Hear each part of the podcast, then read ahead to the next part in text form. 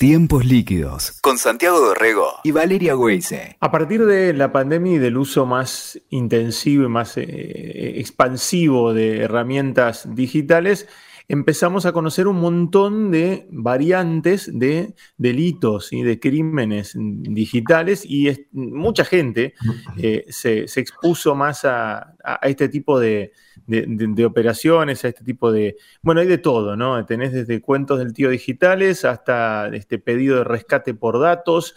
Eh, en Mm, en, personas, digamos, en personas este, individuales y también en empresas, eh, también en reparticiones oficiales. Hemos visto cómo en, qué sé yo, eh, por ejemplo, en Cancillería les robaron una base de datos. de hecho, en la empresa donde yo trabajo, en el Canal 13, hubo también un, ataque informático que, bloqueó y encriptó los datos de, todo el canal. Bueno, esto que cada vez es más común eh, es analizado, por supuesto, por eh, empresas especializadas que se, dedican justamente a tratar de, prevenir estos ataques o, en una manera de, solucionarlos también. Estamos en comunicación con Matías Naón, él es gerente general de Cyber Intelligence Group, que justamente se dedica a tratar de dar este, soluciones a este tipo de, de cuestiones. ¿Cómo estás, Matías?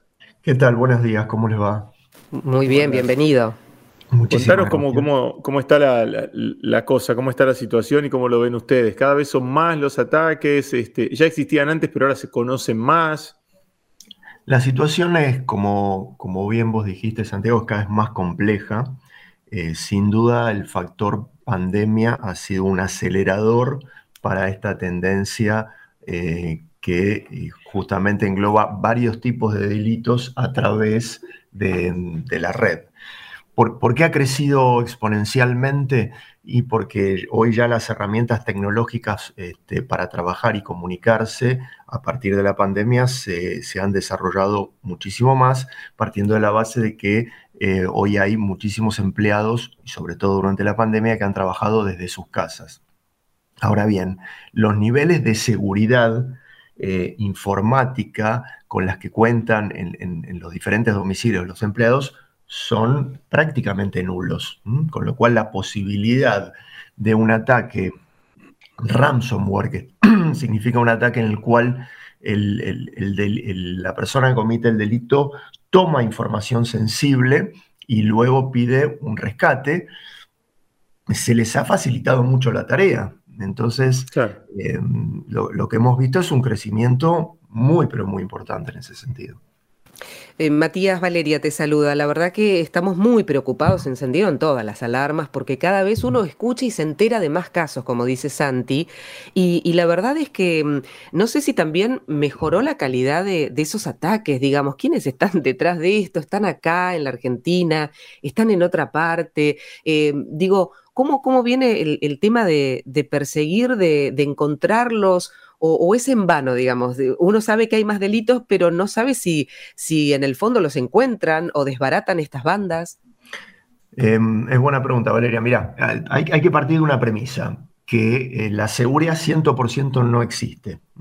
Partiendo de esa premisa, em, nosotros debemos apuntar a mitigar el riesgo al ataque. Esa es una parte, te diría que es como la primera etapa.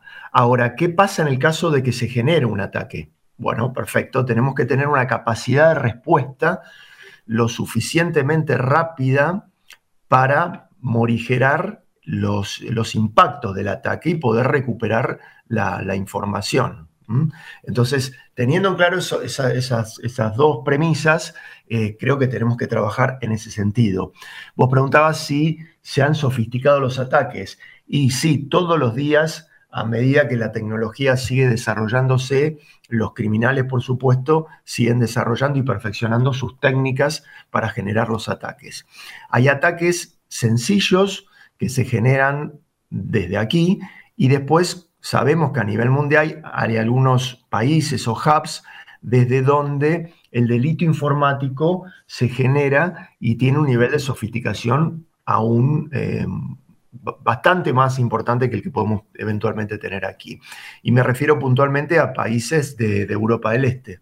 Eh, casualmente, los, los, hackers más avesados eh, son de Ucrania. Este, por eso hemos visto en la previa de, la guerra una, una, gran cantidad de ataques cruzados eh, cibernéticos. entre Rusia y Ucrania se, tiraban ataques entre sí. Correcto, correcto, porque el desarrollo que tienen ahí es, es este, ostensiblemente mejor al que podemos tener aquí. Y otras veces ocurre cuando nosotros intentamos traquear desde dónde se ha generado el ataque, que esos, eh, esas identidades quedan enmascaradas, entonces uno probablemente llega a un país de Asia, este, pero en realidad lo que está ocurriendo es que el origen puede haber sido aquí en Argentina, pero mediante determinada tecnología pueden enmascarar la IP, que es el origen físico de donde se generó el ataque. Este, o sea que la respuesta corta es eh, sí se generan ataques desde acá, pero los más sofisticados en general vienen desde fuera del país. Matías, ¿es una opción pagar por estos rescates? Yo creo que no podemos hablar en, general, Santiago. Yo en, esos casos em, no soy de la idea de, dar una, contestación tajante. Yo creo que analizar el caso a caso es, el mejor consejo que yo puedo dar. Em, por supuesto, la premisa sería no pagar. Claramente recomendamos no pagar. Pero hay casos en los cuales. nada te garantiza que te lo van a devolver, digamos, ¿no? Eh, exactamente, exactamente. O que te vuelvan a, chantajear el día de mañana con esa misma información, ¿no? Este, pero bueno, hay, situaciones eh, o hay empresas que si no vuelven a, su trabajo operativo en determinada cantidad de horas pueden sufrir eh, graves pérdidas o, situaciones muy complejas para... Es más caro que lo que piensan que, pueden pagar, digamos. Exactamente, exactamente. Me quedé pensando, Matías, en lo que decías de, bueno, una vez que hubo un ataque, ¿no? Eh, hay que, tener una rápida respuesta y, tratar de recuperar la información. Ese es el, mayor temor, ¿no? Sobre todo cuando hay información sensible. Recién Santi contaba el caso de la Cancillería, ¿no? Digamos, de qué tipo de datos estamos hablando. Eh, hasta ahora, ¿qué información tenés? ¿Se logra recuperar en la mayoría de los casos? ¿No? ¿O, conoces este, consecuencias graves de, de alguna que no se logró? Mira, em, hay un tema importante que es eh, la mayoría de los ataques cibernéticos no se dan a conocer por una cuestión de vulnerabilidad a nivel reputacional de la compañía. Me lo cual nosotros vemos solamente la punta del iceberg. Hay que tener en cuenta que a nivel mundial se genera un ataque cada 11 segundos. Este, hay cantidad de ataques que se han generado a empresas muy, pero muy importantes, de las cuales em, salvo los que estamos un poco en la industria, eh, no se dan a conocer. En general la información eh, se recupera, el, problema es el, daño y el costo. Estamos hablando generalmente de costos eh, muchas veces millonarios en dólares. ¿Por qué? Y la empresa está dispuesta a pagarlos porque no solamente se trata de información sensible, como bien vos decís, sino que también a veces es información sensible de terceros, con lo cual la vulnerabilidad para la compañía es mucho mayor que si fuera información propia. Claro, lo que pasa también es que eh, hoy, a diferencia de otros, de otros momentos, ¿no? Este, yo, tengo registro de haber trabajado en empresas en donde te decían, bueno, pues vos no puedes conectar tu celu o conectar tu, un pendrive o conectar una tablet o conectar un dispositivo a una, a una computadora de la compañía, entonces en general los sistemas estaban, estaban como aislados y demás. Hoy eso está, todo atravesado, ¿no? Es muy difícil mantener la, distancia cuando vos te estás accediendo a sistemas del laburo desde la compu en tu casa, que por ahí es la misma compu que usa tu hijo, que por ahí este, está eh, también conectada por, con el celu por un WhatsApp web, ¿no? Y todo, todo entrelazado son, son eh, realmente son niveles de, dificultad muy grandes para la gente que, que labura en, la parte de seguridad de IT de una, de una compañía, que por otra parte tampoco todas las compañías tienen la posibilidad de contratar un tipo, eh, un especialista en seguridad informática eh, ahí in-house, ¿no? Tal cual, es así como vos lo decís, pero no solamente ocurre en compañías chicas, Santiago, eh, eh, lo hemos visto en empresas multinacionales que tienen incluso bajada de línea de casa matriz. Y esto data de, muchos años y no solamente aplica a la información digital, sino que aplica a, cualquier tipo de información. Nosotros eh, siempre desde nuestra consultora trabajábamos en su momento con la política de escritorios limpios, que justamente a lo que apuntaba es que no queden papeles de tipo sensible dentro de arriba del escritorio porque alguna persona, algún otro empleado, alguna persona de mantenimiento, alguien de seguridad podía tener acceso. Y siempre trabajábamos con, con ese tema, con la posibilidad de que las personas puedan eh, trozar los papeles este, donde hay información sensible. Bueno, hoy eso todo migró a digital. Y cosas tan básicas como este, mm, cancelar un puerto USB para que realmente uno no pueda conectar un dispositivo y extraer información. No ocurre. No ocurre. Les sorprendería ver cómo los niveles de seguridad en las empresas a nivel IT son realmente bajos. Y como bien decís, si encima lo trasladas a un domicilio particular, bueno, estamos hablando de niveles de seguridad cero. Claro, claro. Matías, ¿y qué se puede hacer, digamos? ¿Por dónde arranca? Porque me imagino que en esos distintos niveles ¿no? de, seguridad informática no es lo mismo una empresa o una multinacional, como decías vos, una pyme, eh, un medio de comunicación, como, como contaba Santi, o un particular, digamos, son niveles distintos. Eh, ¿Hay tips que den ustedes o este, un organigrama de por dónde empezar? Porque también uno es muy ignorante de esto, ¿no? Digamos, este, de, modo individual, ¿qué puedo hacer? Y después, bueno, las, grandes corporaciones y empresas, ¿por dónde empezar, no? Mira, yo creo que hay, hay, un tema conceptual, en principio, que tiene que ver con reconocer la posible vulnerabilidad o reconocer el problema. Generalmente el empresario argentino, por, por temas coyunturales generalmente económicos, eh, es de los que reacciona, no previene. Entonces, frente a esa forma de pensar, lo que nos encontramos es con que eh, hay empresarios que nos vienen a ver una vez que ocurrió ya la intromisión, que les han sustraído información, etc.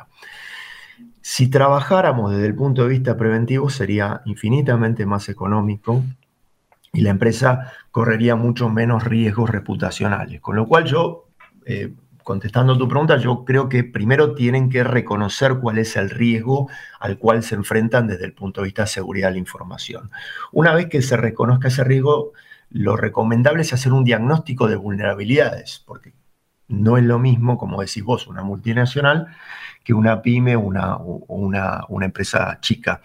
Eh, una vez que tengamos un diagnóstico que se realiza de una manera bastante sencilla, podemos empezar a implementar algunas medidas básicas para este, levantar los niveles de seguridad.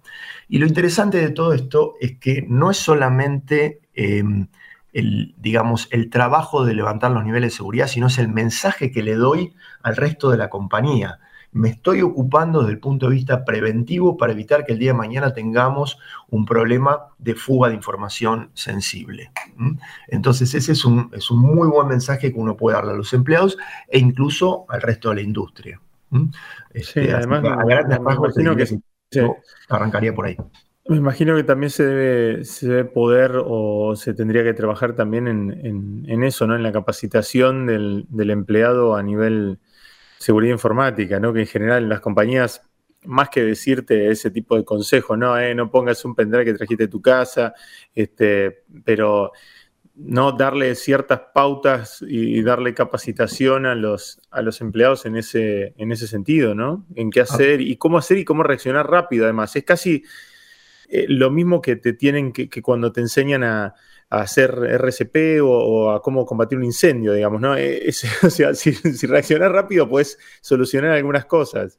Absolutamente, absolutamente, totalmente de acuerdo. El tema es que acá en, las empresas locales y en algunas multinacionales ni siquiera tienen un director de seguridad informática, sino que lo maneja el director de IT. Estoy hablando en empresas importantes y capaz que con 100 empleados este, abocados a la parte de, de, Haití. Y sin embargo, no hay un especialista en seguridad informática. No existe eso, no, no. o, muy pocos, digo.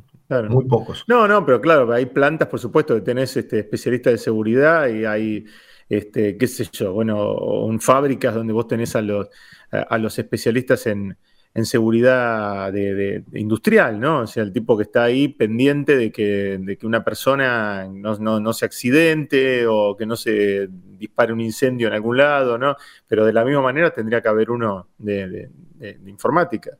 Absolutamente. Están empezando a ver cada vez más, pero igualmente el porcentaje es muy bajo. Eh, bueno, eso me lleva a otra pregunta, Matías. Perdona la, ignorancia absoluta. Contame un poco cómo es eh, el mercado, digamos, se estudia seguridad informática, está la carrera. Eh, ¿Cómo llegas a ser ¿no? un especialista en seguridad informática por desconocimiento absoluto? Eh, sí, es, un desprendimiento de, digamos, de la, gente que estudia IT. Hay, hay, una especialización que tiene que ver justamente con la seguridad informática, y que, cuyo objetivo es este, poder blindar, por un lado, las redes de una compañía y también tener la capacidad de armar un protocolo que permita reaccionar de una manera rápida y, eficaz. Y, tenemos buena formación en la Argentina, digo cantidad, este, están, ¿están saliendo cada vez más? Absolutamente. Acá en Argentina tenemos este, recursos eh, inmensamente capacitados. El problema es que están trabajando para el exterior. Bueno, ahí está, ahí está el tema, a eso iba. Igual también tenía la duda, ¿no? Respecto de, a vos te convoca, vos decías, acá no se previene, en la mayoría de los casos en la Argentina no se previene, sino ya está, ¿no? El robo, te llamo de urgencia, danger, ayúdame, ¿qué pasó esto? Eh, y trabajan de la mano también con los investigadores de los delitos, digo, la policía, eh, ¿trabajan allí este, ustedes con ellos o no? En muchas ocasiones, cuando el cliente quiere judicializar la información surgida de la investigación, nosotros formamos equipo con los abogados y con la policía dedicada a la parte de ciberseguridad. Se arma un equipo entre las tres partes y eh, la información que pudiera surgir de nuestro lado luego es validada por eh, policía y este, se genera la preconstitución de prueba a partir de la actuación de los abogados. Pero me parece, a ver, Santi, este, lo, que cuenta Matías y un poco lo deslizó antes, que hay poca denuncia porque nadie quiere demostrar que, está frágil en ese sentido, y me parece que es la gran herramienta del delincuente. En, los casos particulares también, digamos, este, tengo un montón de casos de, de amigos que han eh, sido estafados, no sé, por WhatsApp para terminar de cancelar, qué sé yo, el crédito de un automóvil y después se sienten absolutamente vulnerados, además tienen que entregar el aparato, el celular para investigación durante un año para judicializarlo, no, no, no. Entonces, digo, me parece que es la gran herramienta, ¿no? Este, para seguir trabajando ellos y operando. Es, clave, es clave que, la gente o como las empresas pudieran denunciar, pero como decís, generalmente el, temor a, a, que esto se sepa o a que genere algún grado de, este, de complicación reputacional, las empresas en general prefieren no, no avanzar con, la denuncia. Es, en parte parecido a lo que pasa con un secuestro de una persona, ¿no? Eh, secuestran a una persona, te piden un rescate, ¿vos qué haces? Voy, me mando, voy yo a, pagar el rescate, hago intervenir a la policía que me va a decir que no, que no paga el rescate, pero que ellos van a actuar y demás. De esa manera pongo en riesgo tal vez a la persona que está que está secuestrada, las mismas dudas, ¿no? Pago y, me lo van a entregar a la persona o no, este, Juegan o con lo van a matar. no. claro. o sea, es muy, es muy, en cierta manera termina, termina siendo similar al, a, eso, ¿no? A un secuestro posta. ¿No? De, una persona. Sí, sí, sí. La, la, estructura es básicamente la misma. Nosotros recomendamos sí que intervenga a un tercero independiente y capacitado para acompañar el proceso. Matías, si tienen datos concretos de cuánto aumentó el delito de, estas características, sobre todo lo que decías que exponencialmente creció en pandemia o no hay números? No tengo números a nivel estadístico aquí en Argentina. Eh, yo puedo hablar desde mi, desde mi experiencia. Nosotros en la compañía estamos recibiendo creo que tres o cuatro veces más consultas de las que recibíamos en 2019. Mira, un montón. muchísimo más, muchísimo más. Sí, sí, claramente. Y, como les decía, lo que llama la atención es la cantidad de empresas eh, multinacionales, eh, sofisticadas, que, igualmente son, son blanco de ataques y, que pierden muchísimo dinero eh, con, este, con estas vulnerabilidades que tienen.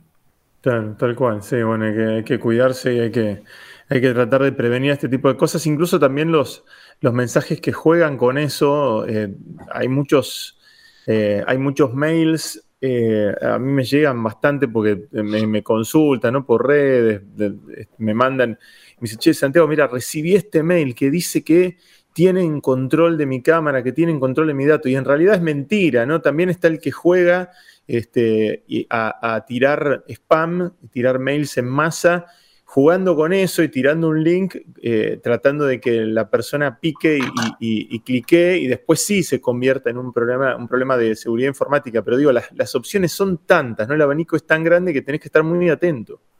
Así es. Eh, bueno, ese es el famoso phishing del cual vos hablas, que justamente el objetivo es que la persona ingrese al link. Una vez que ingresó al link se generó el daño, cualquiera sea. No importa. Eh, es importante muchas veces leer el, origen del mail, cuál es el, correo que ha sido enviado, porque muchas veces tiene una palabra que hace pensar que lo enviaron desde un banco, que lo hace pensar que lo, enviaron de, cualquier otra empresa importante. Sin embargo, cuando uno lee la dirección de email, se va a encontrar con que, es una, que es una dirección parecida, pero no es exactamente la misma. Entonces, este, hay que estar muy, muy atento a eso. Hemos visto desde nuestro lugar muchísimos casos en los cuales han enviado correos con mails parecidos, han establecido, hasta han hecho negocios y, resulta que, digamos, el, correo original de eso o la persona original ni siquiera sabía que se estaban, hay alguien que les había robado la identidad. Claro, claro, no, hay que estar muy, muy, muy atentos porque la verdad es que vienen por, diferentes lados y, eh, estamos muy expuestos. Eh, y si no, bueno, consultar con especialistas como Matías eh, y, Cyber Intelligence Group. Matías, te agradecemos mucho por, por este rato con nosotros. Al contrario, muchísimas gracias a los dos. Fuerte abrazo, Matías. Un abrazo. Así pasaba, ¿eh? Matías Naón, eh, gerente general de Cyber Intelligence Group, hablando de amenazas, ¿eh? amenazas digitales que son muy reales. Escuchaste Tiempos Líquidos con Santiago Dorrego y Valeria Weise. WeToker. Sumamos las partes.